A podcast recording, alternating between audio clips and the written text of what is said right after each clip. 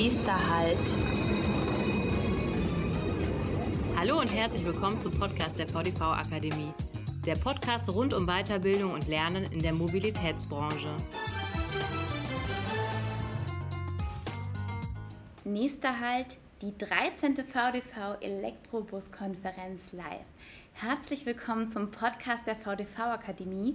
Heute senden wir live von der 13. VDV Elektrobus-Konferenz aus dem Estrell Hotel in Berlin. Mein Name ist Katharina Goy und ich freue mich sehr, in vier kurzen Folgen mit vier Referierenden der Konferenz ins Gespräch zu kommen und so einen Einblick in die 13. VDV Elektrobus-Konferenz zu geben. Zeitgleich findet auch die Messe Elektbu statt, wo die Teilnehmenden die Neuheiten auf dem E-Bus-Markt bestaunen und begutachten dürfen. Mein erster Gesprächspartner ist Tim Dahlmann-Resing. Er ist Vorstand bei der VAG in Nürnberg. Wir durften ihn gerade live bei einer Podiumsdiskussion zu den Rahmenbedingungen zur Förderung von E-Bussen hören und ich möchte ihm gerne noch ein paar Fragen stellen. Hallo Herr Dahlmann-Resing, schön, dass Sie da sind. Ja, hallo. Die Verkehrsunternehmen sind ein wichtiger Partner in Sachen Klimaschutz. Das sollte eigentlich jedem klar sein. In der Podiumsdiskussion wurde unter anderem das Klimaschutz-Sofortprogramm auch angesprochen, mit vielen weiteren Dingen. Ähm, was bedeutet es für den ÖPNV und auch für Sie als VAG in Nürnberg? Also erstmal muss man vielleicht allgemein sagen, für den massiven äh, Ausbau des ÖPNV sind natürlich Förderungen unerlässlich. Also wenn wir das Angebot massiv erweitern wollen, und das sind ja die Ziele der Bundesregierung und auch vieler Landesregierungen, dann braucht der ÖPNV entsprechende Förderung. Und zwar nicht nur Infrastrukturförderung, die über die GVFG-Mittel ganz gut abgedeckt sind, sondern äh, man, wir brauchen auch eine Förderung äh, der Betriebskosten. Äh, das muss irgendwo auskömmlich gestaltet werden. Der VDV hat ja hierzu auch schon ein Leistungskostengutachten im letzten Jahr erstellt. Da ist ja auch eine Zahl genannt, 11 Milliarden Euro, die man da am langen Ende pro Jahr zusätzlich an Mitteln braucht, um eben die Verkehrswende weiter voranzutreiben, um Menschen äh, für die öffentlichen Verkehrsmittel, für Busse und Bahnen äh, zu gewinnen und eben auszubauen und dann auch diesen Ausbau äh, eben nicht nur in der Infrastruktur, sondern auch im jährlichen Betrieb dann zu finanzieren. Und ein Teil dessen ist ähm, dann die Förderung auch der Antriebswende der Antriebswende dahingehend, dass wir eben auf elektrische Antriebe umstellen, auf Wasserstoff, auf äh, weitere Antriebe. Wir sind da ja technologieoffen grundsätzlich auch als Unternehmen, brauchen natürlich die entsprechenden Fahrzeuge, wenn wir, wenn wir umstellen wollen. Die müssen natürlich auch funktionieren. Und da ist es eben ganz wichtig, dass es äh, Förderungen gibt, eben für den Hochlauf, weil die Busse ja etwa doppelt so teuer sind und natürlich auch eine Ladeinfrastruktur in den Städten aufgebaut äh, werden muss.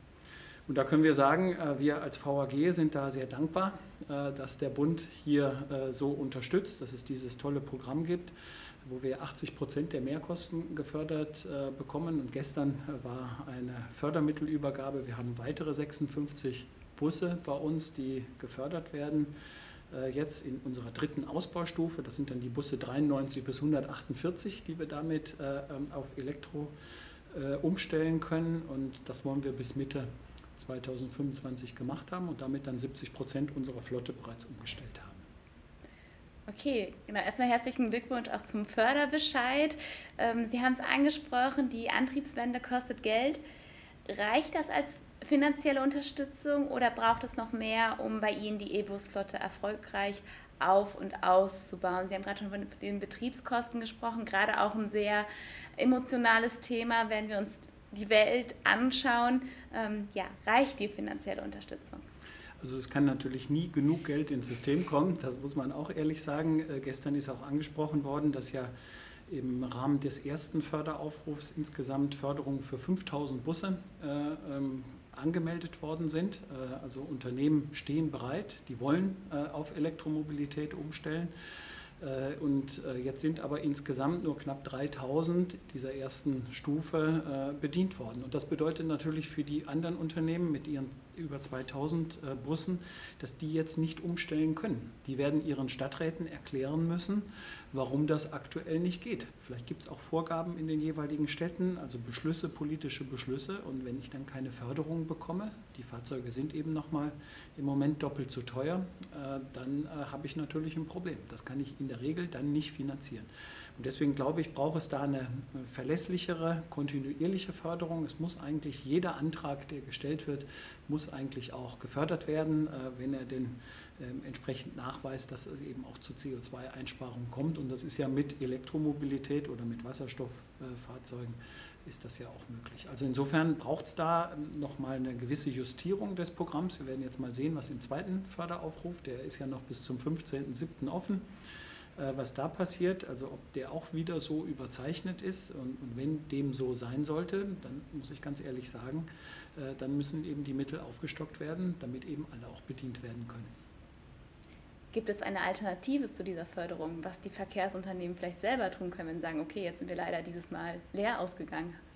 Ja, natürlich. Wir sind natürlich schon dabei, Effizienzen äh, zu heben. Äh, wir wissen ja, dass ähm, wir zum Beispiel im, im Lademanagement äh, deutlich optimieren können. Schön ist auch, dass die EEG-Umlage jetzt weggefallen ist. Das sind ja doch einige Cent äh, pro Kilowattstunde äh, die der Strom äh, günstiger wird. Allerdings wird das komplett aufgezehrt aktuell durch die Strompreisentwicklung, die ja genau in die gegenläufige Richtung äh, läuft. Und ich befürchte, ähm, im Moment profitieren wir noch davon, dass wir den Strom im letzten Jahr schon eingekauft haben von den etwas günstigeren Preisen. Aber ich befürchte, dass das also den Wegfall der EEG-Umlage mehr als überkompensiert. Und da müssen wir halt gucken, wie können wir intelligentes Lademanagement gestalten, wie können wir beispielsweise unsere Busse zu Zeiten laden, wo es eben keine Lastspitzen gibt, wo man vielleicht am Energiespottmarkt dann auch günstige Preise bekommt, bis hin vielleicht, dass man auch gar nichts bezahlen muss, weil halt so viel Überschussstrom an einem Sonntagnachmittag, äh, an einem sonnigen Sonntagnachmittag äh, über Photovoltaikanlagen oder Wind, Windanlagen produziert eben vorhanden ist und dass die Energieversorger eben dankbar sind, dass, dass sie Abnehmer für diesen äh, Strom finden, sodass die Anlagen nicht abgeschaltet werden müssen. So, und das führt natürlich dazu, dass man gegebenenfalls dort doch erhebliche Einsparungen realisieren kann. Und da sind wir aktuell dran mit unserer, äh, mit unserer Schwester der Energie, die dort für die ganze Energieversorgung im Nürnberger Raum zuständig ist und äh, einem Industrieanbieter ein intelligentes Lademanagement aufzubauen, mit dem Ziel, dass wir im Strompreis so etwa 7 Cent pro Kilowattstunde nochmal runterkommen durch äh, atypische Netznutzung, durch äh, äh Day-Ahead-Beschaffungen, äh, durch äh, energiewirtschaftliche Optimierung, die wir eben an den Fahrzeugen durchführen. Denn eins ist auch klar, die Fahrzeuge werden nicht einfach an die Steckdose gehängt und dann vollgeladen. Äh, das macht, glaube ich, keinen Sinn, sondern sie sollen zu den Zeiten geladen werden und nur mit dem Ladezustand die Batterien befüllt werden, der eben notwendig ist, um den nächsten Kurs dann auch äh, sicher äh, bewerkstelligen, den nächsten Umlauf sicher bewerkstelligen zu können. das, das, glaube ich, ist die große Herausforderung. Da ist noch jede Menge Hausaufgaben zu machen, weil das natürlich eine Verknüpfung zwischen dem Betriebshofmanagement, und den Fahrzeugen äh, und der Ladeinfrastruktur bedeutet. Aber ich glaube, äh, wir sind in Deutschland so innovativ, dass wir das mit starken Partnern auch schaffen können. Da spielt natürlich auch die Technologie eine große Rolle.